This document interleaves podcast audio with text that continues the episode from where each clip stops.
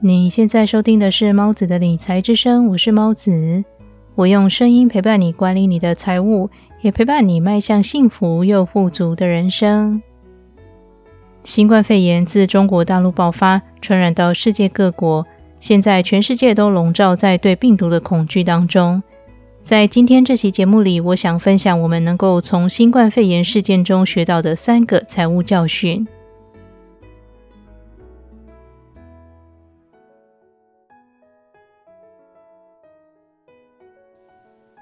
在节目的一开始，衷心的祈祷疫情能够快点得到控制，让大家能够回到正常的生活步调。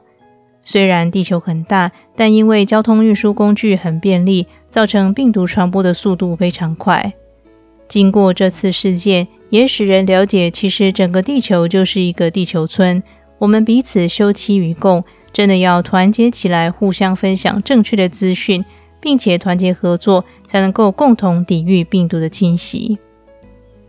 这次新冠肺炎爆发，让我们学习到的第一课就是：平时的准备是为了让我们在危急时刻能经得起考验。你在平时注重饮食，保持规律的作息和保有运动习惯，尽量使健康在最佳状态。在环境良好时，强健的体魄能成为你达成梦想的助力；在环境不佳时，强健的体魄也能成为你抵御疾病的防线，而在财务方面也是相同的道理。你平时就很注重自己的消费，绝不让支出大于收入，保持良好的消费习惯，并且你在银行存有紧急备用金，在发生不幸的意外时，你知道自己的银行里有一笔钱，随时可以动用，而且你还懂得把多余的钱拿去投资，让自己的资产不断增长。这些良好的财务管理习惯，在经济情况好时，能让你的财务稳健成长；在经济萧条时，你除了能保存自己的实力之外，还可能因为独到的眼光而使财务以倍数成长。因此，你当然要活在当下，但是也千万不要忘了为将来做准备。有句英文俗语说得很好：“Better safe than sorry”，意思是。宁可选择安全之道，也不要事后感到遗憾。从新冠肺炎事件爆发，我们能学到的第二个财务教训是：不要拿金钱和其他事物比较。这种简单的二分法，很多时候没有什么意义。我常听人说：“钱有多重要？钱比爱重要吗？钱比健康重要吗？钱比家庭重要吗？”我每次都想回他们：为什么要比呢？钱和爱一样重要，钱和健康一样重要，钱和家庭也都一样重要。的确，想判断某些事，把客观条件拿出来比较，才能够分出优劣。但是在每个人的人生中，金钱、爱、健康、家庭都是建筑一个人人生的元素，缺一不可。这种问题就好像有人问：你的手比较重要，还是脚比较重要？你的心脏比较重要，还是膀胱比较重要？对不起，他们都很重要。金钱也是如此。你的生活其实是建筑在许多事物微妙的平衡下，才能让你感到幸福。在你不知道、没注意到的角落，有许多人正为了你习以为常的事物而默默努力着。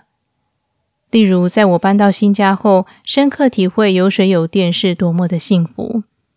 因为我们这栋大楼去年才完工，常常会有一些管线或是其他电路的问题需要维修，因此偶尔会发生无预警的断水断电。虽然我知道工作人员必须维修大楼的某些部分，才能保障我们的居家安全，但一整天没水没电的时候真的很痛苦。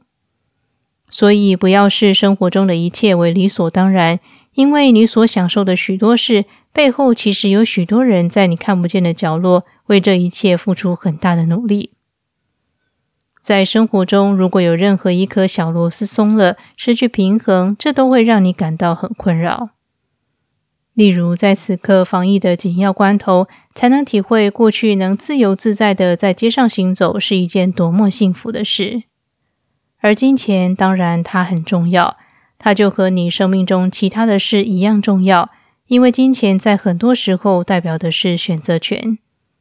你的生活中，不管是再微小、再确切的幸福，也无法完全和金钱切割。你读书时开的小夜灯，你喝的每一滴水，吃的每一粒米，都是金钱换来的。虽然金钱很重要，但那不代表要为了追求财富而夙夜匪懈，让健康每况愈下。金钱很重要。但那不代表要为了追求财富而忽视身边的人的感受，让爱随风而逝。金钱很重要，但那不代表要为了追求财富而错过孩子成长的机会，让你在孩子的童年里缺席。所以，金钱很重要，但每当有人强调这件事，那并不代表他们真的就认为金钱至上。简单的二分法一刀切，对人生没有帮助。仔细思考就知道，金钱和生命中其他的元素都同等重要。幸福人生所追求的，很多时候代表的是一种平衡。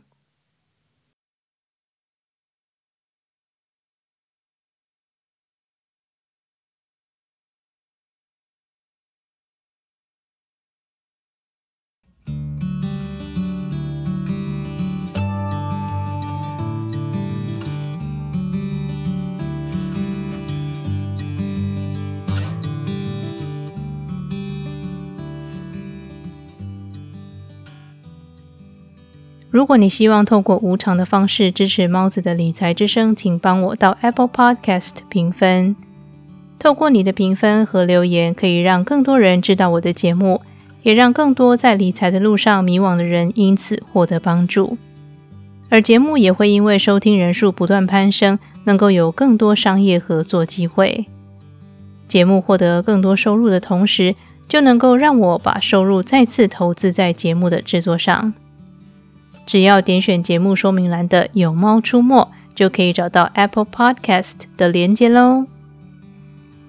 感谢你听完这段广告，也感谢你一直支持猫子的理财之声。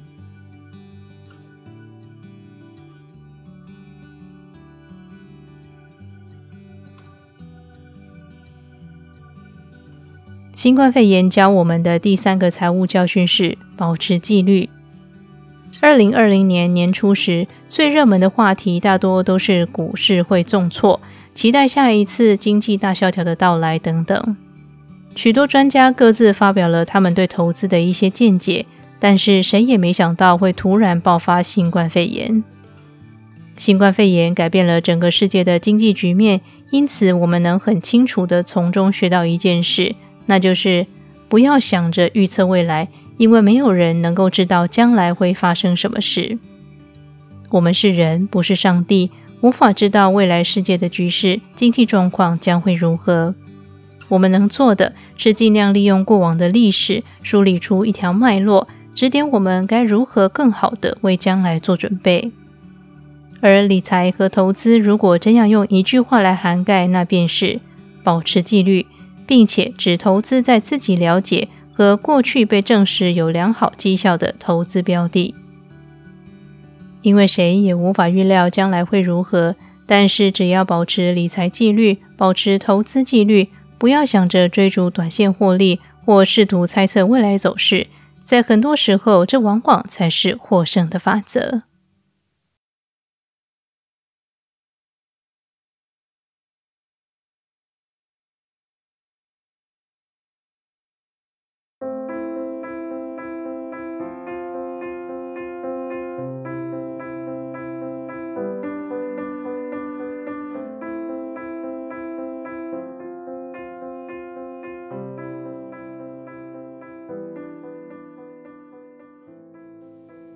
今天的理财练习题是：请保持身体和财务的健康，并且保持开放的思想，尽量不要用简单的二分法思考事情，以及无论在任何时候保持理财和投资的纪律。